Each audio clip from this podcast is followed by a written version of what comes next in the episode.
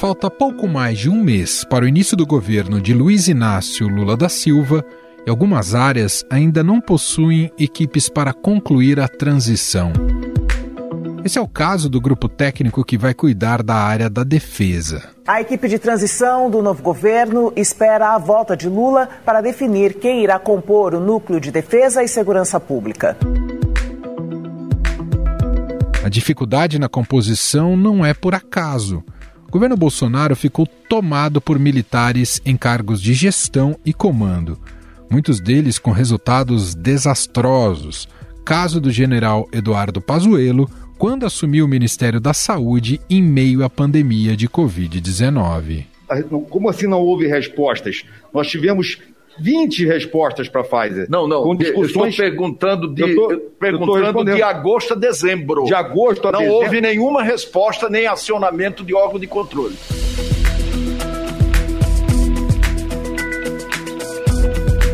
Além do aparelhamento, houve uma contaminação política da caserna, alinhada muitas vezes com teses golpistas de Bolsonaro, como no caso da confiabilidade das urnas eletrônicas. As Forças Armadas estavam quietinhas no seu canto e foram convidadas pelo Tribunal Superior Eleitoral para participarem dessa comissão de transparência das eleições. Você ouviu o ministro da Defesa, Paulo Sérgio Nogueira, que é general do Exército Brasileiro.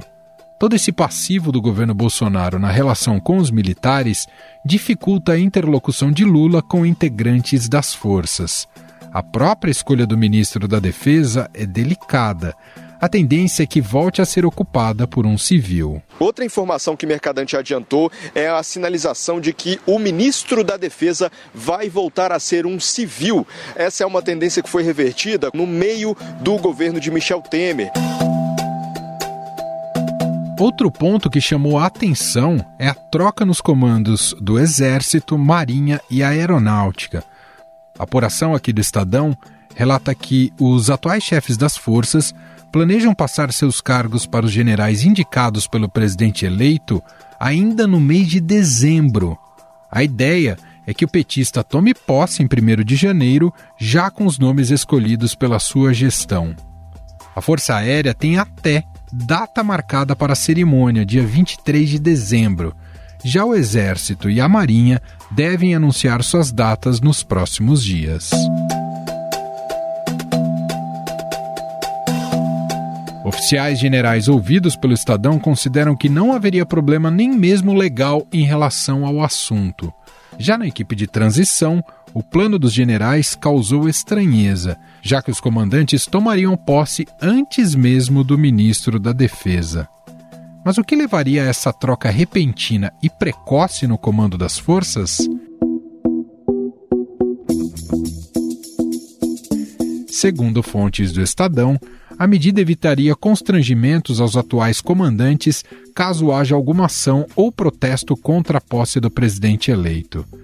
Já auxiliares de Lula afirmam ver no caso uma jogada política do Planalto.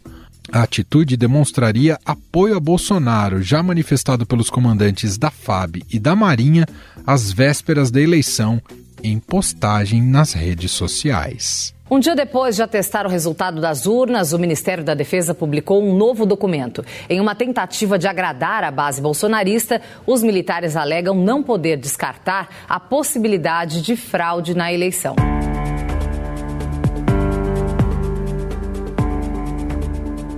Para assumir os cargos de comandantes das três forças, a equipe de transição está buscando ex-comandantes mais alinhados ao presidente eleito.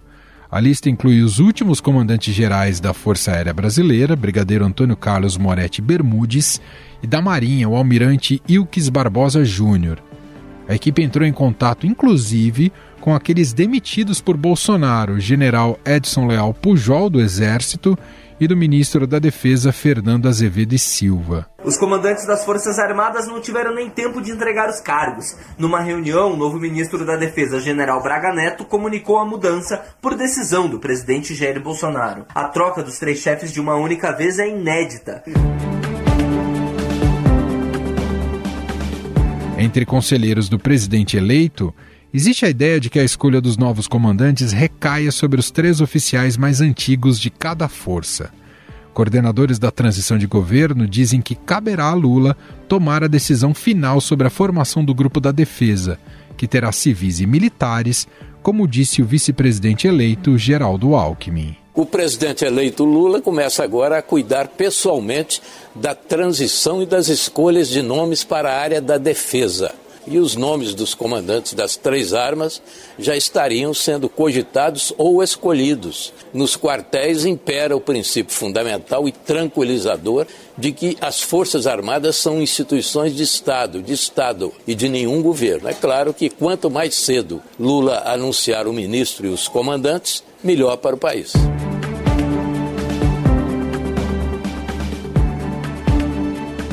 Afinal, como será a relação do futuro governo Lula com as Forças Armadas?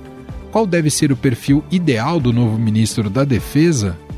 Para falar sobre estes assuntos, convidamos para uma conversa o repórter especial do Estadão, Marcelo Godoy.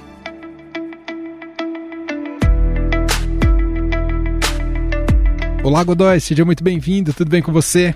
Olá, Emanuel, tudo bem? Tudo bem contigo? Tudo bem com todo mundo aí, com os nossos ouvintes? Obrigado por estar aqui com a gente, Marcelo. Eu queria começar aqui a nossa conversa te ouvindo até sobre uma reportagem que você publicou há pouco tempo sobre essa iniciativa das Forças Armadas ou esse plano delas de empossar seus novos comandantes antes ainda da posse do presidente eleito Luiz Inácio Lula da Silva. O que está por trás desse planejamento e se o Bolsonaro vai topar? Essa é uma ideia que aparentemente nasceu com o comandante da Força Aérea, Brigadeiro Carlos Alberto Batista Júnior. Na versão dos oficiais generais com os quais eu conversei e, e que o Estadão também entrevistou, né? a ideia deles seria, de um primeiro momento, permitir que essa cerimônia fosse presidida pelo general Paulo Sérgio Oliveira, que é o atual ministro da Defesa, uma espécie de desagravo né, feito ao ministro, e ao mesmo tempo permitir que Lula tomasse posse já com seus comandantes nomeados, né, as pessoas indicadas por ele para assumir as três forças já é, no cargo, na função. Trata-se de algo, na verdade, um pouco inusitado, né? Porque se você fizer um paralelo com o que aconteceu no governo Bolsonaro, primeira pessoa empossada foi o ministro da Defesa, então general Fernando Azevedo. Logo em seguida vieram as posses de cada um dos comandantes das forças. Né? Em todas as três posses, as cerimônias dos comandantes das forças singulares, o presidente Bolsonaro esteve presente. A ideia atual dos comandantes, que ainda não é uma coisa certa, mas é estudada né, pelo Exército e pela Marinha, tiraria praticamente o Lula dessa, vamos assim, dessa função né, de presidir né, a passagem de comando. Né? Ela seria feita sob os olhares, é, sob a caneta de Jair Bolsonaro. Eu questionei um desses oficiais com os quais eu, eu conversei, né, sobre se ele não via problemas, ou seja, como é que um presidente iria nomear o comandante de uma outra gestão, e se isso não teria algum óbice no caso do Bolsonaro. E, e disse acreditar que não. Os nomes já foram escolhidos pelo Lula, Marcelo, e são figuras que orbitaram governos petistas anteriormente? Para a equipe de transição, que são duas coisas, né? Ele vai ter que escolher os nomes dos futuros comandantes e os nomes da equipe de transição. Para a equipe de transição, que havia uma expectativa que eles fossem divulgados na sexta-feira, já se falava que os, o senador Jacques Wagner e outros emissários do presidente eleito teriam conversado com o general Enzo, que foi comandante do Exército entre 2007 e 2015, com o almirante Júlio, com o general Nadi, que foi o chefe do Estado-Maior Conjunto das Forças Armadas, e que esses três, pelo menos, já teriam concordado em fazer parte ou dar sugestões né, para a transição. Mas não só. Outros oficiais também foram contatados pela, pela equipe de transição para que dessem sugestões. Né? O interessante é que entre eles está o primeiro comandante né, do Exército no governo Bolsonaro, o general Edson Léo Pujol. O Pujol teria demonstrado disposição em colaborar, mas não é certa, a, ou não era certa, né, a participação dele na equipe de transição. Outras pessoas também foram contatadas pela equipe do presidente Lula, entre elas o professor Manuel Domingos Neto, que foi presidente da Associação Brasileira de Estudos de Defesa, que é um especialista em, em defesa e Forças Armadas, e a professora Adriana Max, da Universidade Federal do Rio de Janeiro, também é, ela foi professora até pouco tempo atrás da Escola de Comando Estado-Maior do Exército, a ICEB, lá no Rio de Janeiro. Nessa condição, ela conhece, né, teve contato com todos aqueles oficiais que hoje compõem né, os, o generalato do Exército, né, no caso. Ou seja, são pessoas que têm uma certa familiaridade com o tema e a escolha delas demonstra, de certa forma, uma intenção de olhar para frente, né? de deixar, vamos dizer assim, tentar deixar para trás todas as rusgas e desconfianças que existiam na relação entre o Partido dos Trabalhadores e a área militar, principalmente depois da Comissão da Verdade, da Comissão Nacional da Verdade, instituída no governo de Dilma Rousseff. No caso dos comandantes, há uma disposição de buscar né, a nomeação do, dentro daqueles oficiais, entre aqueles oficiais que estão que seriam os mais é, antigos né, de cada uma das forças singulares.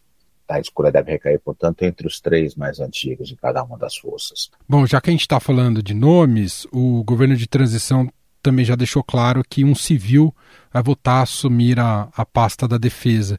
E aí queria te ouvir, Marcelo, o que muda com a alteração deste perfil, né, voltando um civil ao comando, e se já existe algum nome de consenso para estar tá à frente da pasta? Eu acho que a primeira coisa que muda, tem alguns aspectos importantes que a gente deve se lembrar da criação do Ministério da Defesa ainda no governo de Fernando Henrique Cardoso. A ideia de ter o ministro da Defesa como representante político das Forças Armadas passava também pelo fato de se buscar nas relações é, civis militares um símbolo da subordinação né, do poder militar ao poder civil. Em uma democracia, evidentemente, né, os chefes militares eles vão se voltar para suas tarefas profissionais, vão ter, vamos dizer assim, a missão determinada por quem os comanda e vão dentro daqueles afazeres, né, dos seus afazeres técnicos, né, buscar as melhores soluções, as formas né, de se garantir a defesa nacional, de se garantir a soberania do país. O que se busca, na verdade, com a presença de um civil, além de se recuperar, vamos dizer assim, essa imagem da subordinação do poder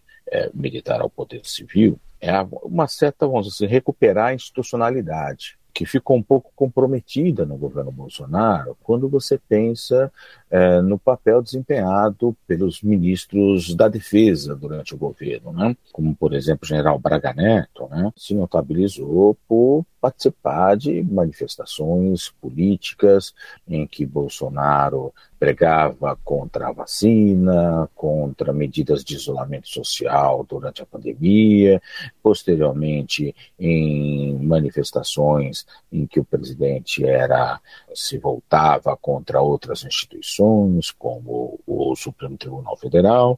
Isso pode levar a uma contaminação das forças para a política, o que é algo que seria terrível, porque seria a transformação uma parte da burocracia estatal numa espécie de partido político, né? ou seja, ela deixaria de ser isenta, ela deixaria de ser apartidária, ela deixaria de ser imparcial, ela perderia toda uma série de características né, importantes. E sobre nomes, Jacques Wagner é, é uma tendência factível? Você chegou a apurar algo sobre isso, Marcelo? Jacques Wagner é hoje o principal interlocutor do presidente Lula nos contatos para se fechar o grupo que participa da transição na área de defesa. Isso sem dúvida alguma. É, se isso significa que ele vai ser um ministro, são outros 500. Ele já ocupou essa pasta há algum tempo atrás, não era nem ainda tido como uma das pessoas cotadas para esse cargo. Né? Falava-se muito no vice-presidente Geraldo Alckmin, depois no ministro Nelson Jobim, mas aparentemente o Jobim não, não estaria disposto a assumir novamente a função, embora o nome dele seja defendido por alguns atores importantes dentro do PT. O Jobim era visto como uma alternativa importante, porque durante a sua passagem no Ministério, notabilizou por uma certa estabilidade, vamos dizer assim, por ausência de crises, né? mas ele estaria relutando. E esse é um grande problema, por enquanto, o presidente Lula, porque é mais fácil para ele, por enquanto, escolher entre os quem seriam os futuros comandantes, né, do que ter um nome fechado, por enquanto, para defesa, que não deixa de ser o, o, sinal um pouco desses tempos, né? ou seja, de toda essa dificuldade que se encontra dentro do mundo civil para se encontrar nomes que tenham conhecimento na área principalmente saibam uma coisa, né? Que tipo de missão será dada para as forças, né? Ou seja, que tipo de atuação se espera dos militares nos próximos quatro anos, né? Ou seja, ela vai ser mais voltada para quê? Para o desenvolvimento científico-tecnológico de projetos como do submarino nuclear, como o da renovação da frota de caças da, da Força Aérea, construção dos mísseis de médio alcance é, que o Brasil está desenvolvendo por meio da Avibras, ou vamos manter o Exército em ações mais ligadas a questões internas, como, por exemplo, operações de garantia de ordem, como aconteceu muito até 2018, até a intervenção federal no Rio de Janeiro, ou seja, usá-las na área da segurança pública, segurança das fronteiras. O que, que o governo Lula, afinal de contas, vai, que tipo de missão né, esse futuro ministro da Defesa vai ter né, e vai passar para as forças? Né? E aí eu imagino que parte da tarefa da equipe de transição vai ser justamente deixar claro isso, uma espécie de mapa para o setor, de caminho a ser, a ser trilhado. Né? Até quero pegar esse gancho para te fazer essa pergunta sobre esse envolvimento das Forças Armadas com o processo eleitoral e muitas vezes na dubiedade dos sinais apresentados por elas, né, sobre uhum. isso, especialmente agora com as manifestações em frente aos quartéis, se isso já se dissipou completamente ou ainda há algum tipo de confusão como as Forças Armadas vão se posicionar daqui para frente, Marcelo? Primeira coisa, há uma sequência institucional que vai da eleição, proclamação do resultado, posse do novo presidente. Isso vai acontecer, assim como você pode ter certeza que amanhã, lá pelas 5 horas, 5 e meia da manhã, o sol vai nascer e assim por diante. A segunda coisa, a gente discutir alguns aspectos sobre a rigidez das forças alguns índices que são preocupantes, que devem fazer parte, vamos dizer assim, da atenção dos futuros comandantes e também do futuro ministro da Defesa. Uma delas é a, as permanentes manifestações de oficiais da ativa, manifestações político-partidárias, com críticas ao futuro presidente da República. Isso é completamente impróprio o futuro presidente da República é o futuro comandante em chefe das Forças Armadas. Então, manifestação de indisciplina tem de ser repudiada de forma veemente pelos comandantes e acredito que será.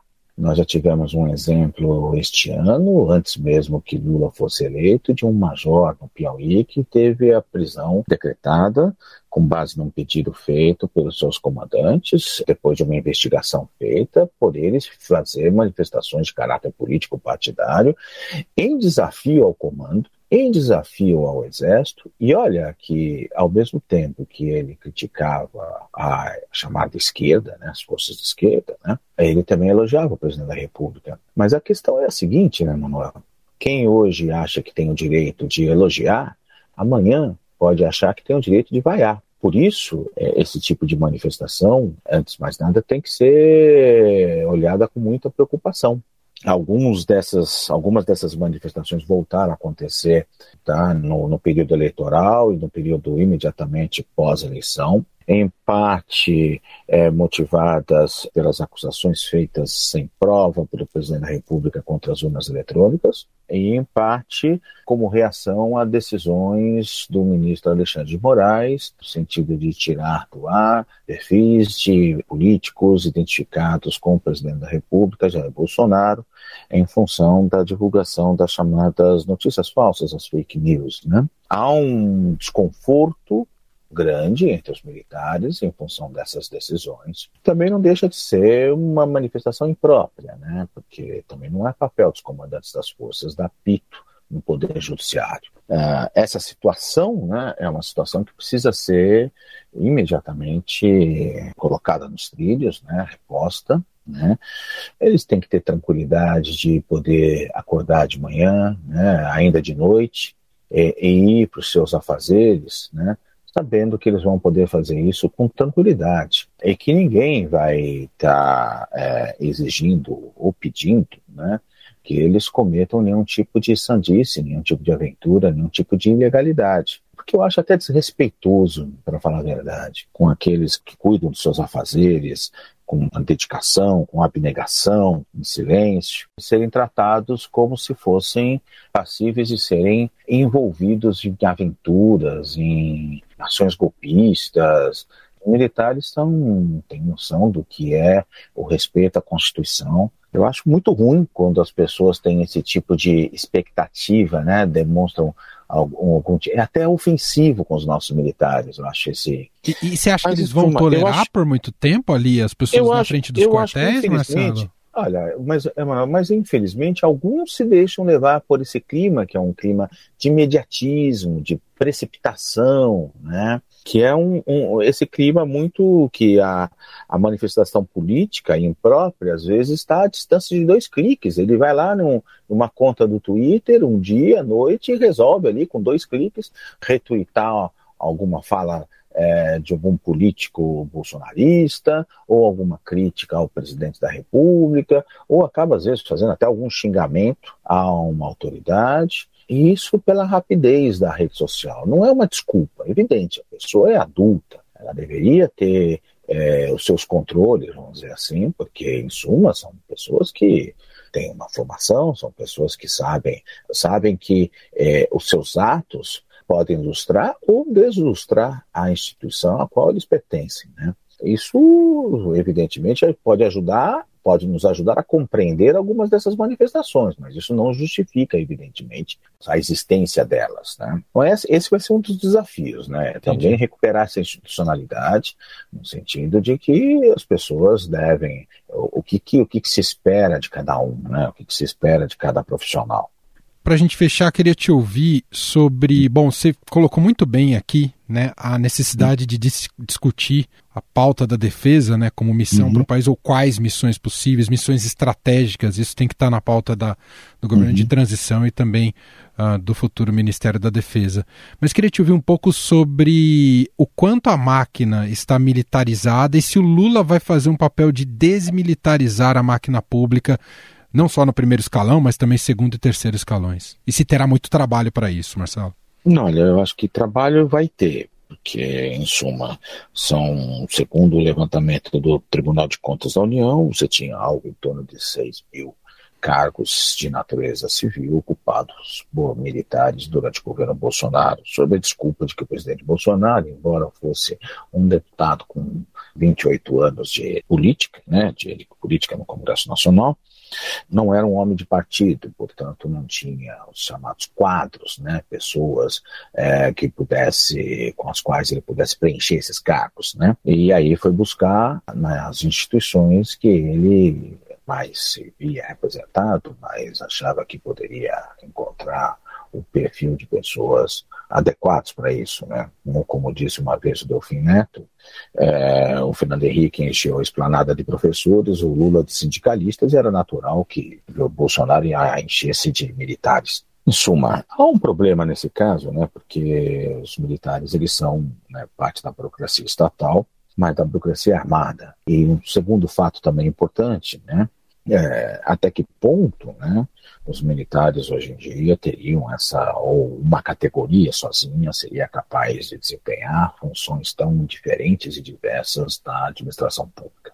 Essa ideia dos militares na política, né, como, como administradores, como gestores, etc., lá do começo da República, né, existiu muito também em face de vazios que o Brasil colecionava, então, e dois deles é, muito importantes que era a ausência de uma escola que formasse quadros para a gestão pública, é, essa preocupação com a formação de quadros civis com a gestão pública vai acontecer no final, no governo Vargas, do primeiro governo Vargas, da ditadura do Estado Novo, a falta de uma rede de universidades, né, que criasse é, pesquisadores, técnicos, etc., para as mais diversas áreas do país. Né? O Brasil era um pouco aquela, era um pouco essa, vamos dizer assim, uma burocracia estatal onde você tinha militares, diplomatas e pouco mais do que isso. Né? O país hoje, de lá para cá, né, é, criou uma rede de universidades gigantesca. Hoje você tem especialistas em engenharia florestal, você tem especialistas em povos indígenas, você tem especialistas em esportes, você tem especialistas em, em todas as áreas do saber, formados pelas universidades federais, pelas universidades estaduais, pelas particulares do país. Né? E eu acho que essa talvez seja a principal, uma das outra crítica importante uhum. a esse aparelhamento né, feito pelo governo Bolsonaro, usando muitos quadros militares, né? Ou seja, é saber até que ponto né, um governo, quando faz isso, se ele está diante de escolhas realmente técnicas, ou se a gente só está olhando para o chamado peixe, né? Porque é meu amigo, vou colocar ele ali, vou entregar um cargo para ele, ele vai ganhar um salário a mais, vai acumular o salário, vai furar o teto, né? Então, tudo isso tem consequências para a máquina pública, né, para as políticas públicas. Né? Porque quando você coloca um ministro da saúde que assumiu o cargo e diz que não sabia o que era o SUS, no meio de uma pandemia, é uma coisa um pouco temerária, né? Acho que qualquer ouvinte vai concordar com isso. Os militares eles têm contribuição para dar em áreas é, importantes. Né? A gente sabe que, por exemplo, a pesquisa nuclear no Brasil tem uma ligação com os militares é, já décadas e é importante que eles permaneçam nessa área. Existem áreas, vamos assim, setores da ciência e tecnologia no país que também podem ter uma contribuição muito grande dos militares, mas eu não acredito que seja necessário né, que o país não tenha técnicos competentes para que você precise colocar militares em diretorias da FUNAI, da Secretaria de Cultura, ou para lidar com audiovisual, em áreas que são hoje muito especializadas né, e que precisam de pessoas também que tenham conhecimento delas e não que vão a, aprender sobre elas no governo. Em função disso, provavelmente muitos desses militares vão voltar para suas funções antigas, né? e não vai haver grande dificuldade em relação a esses para o governo Lula fazer a substituição. A gente, evidentemente, como qualquer pessoa, a gente espera que o governo Lula não repita, né, vamos dizer assim, pecados do passado e que as escolhas sejam feitas dentro de critérios técnicos, né, para a ocupação desses cargos, né. Gente, esse é o repórter Marcelo Godoy, gentilmente dedicando um pouco do seu tempo aqui para a gente do podcast. Te agradeço, viu, Godoy, pela entrevista. Um abraço e até uma próxima. Um grande abraço, Manuel. Um abraço a todos.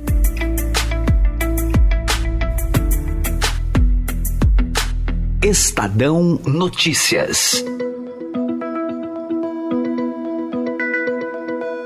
E este foi o Estadão Notícias de hoje, segunda-feira, 28 de novembro de 2022. A apresentação foi minha, Emanuel Bonfim. Na produção, edição e roteiro, Gustavo Lopes, Jefferson Perleberg e Gabriela Forte. A montagem é de Moacir Biasi. Escreva para a gente no e-mail podcast@estadão.com. Um abraço para você, uma ótima semana e até mais.